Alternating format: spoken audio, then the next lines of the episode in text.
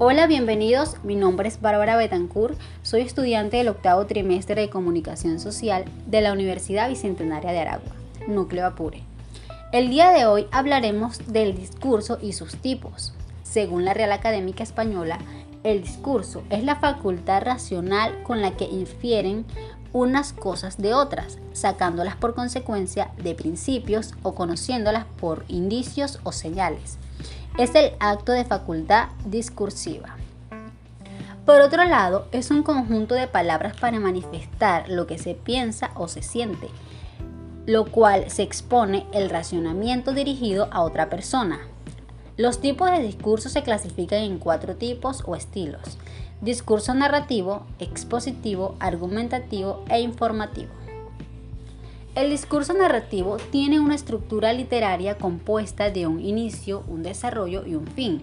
Es utilizado en discursos literarios y en discursos noticiarios. El discurso expositivo consiste en informar acerca de determinados o hechos o realidades que supone un emisor que conoce de un tema dado y un receptor que lo desconoce.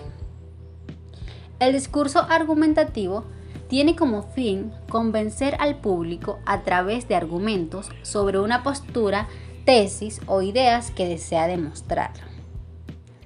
El discurso informativo tiene la finalidad de informar por lo tanto usa un discurso directo en la tercera persona y suele ser restrictivo a hechos y no a opiniones.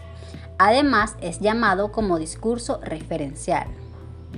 Finalmente, las funciones del discurso es entretener, informar y convencer.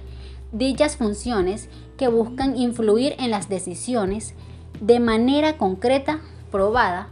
De esta manera, se pone a prueba con la razón, pero tocando la emoción.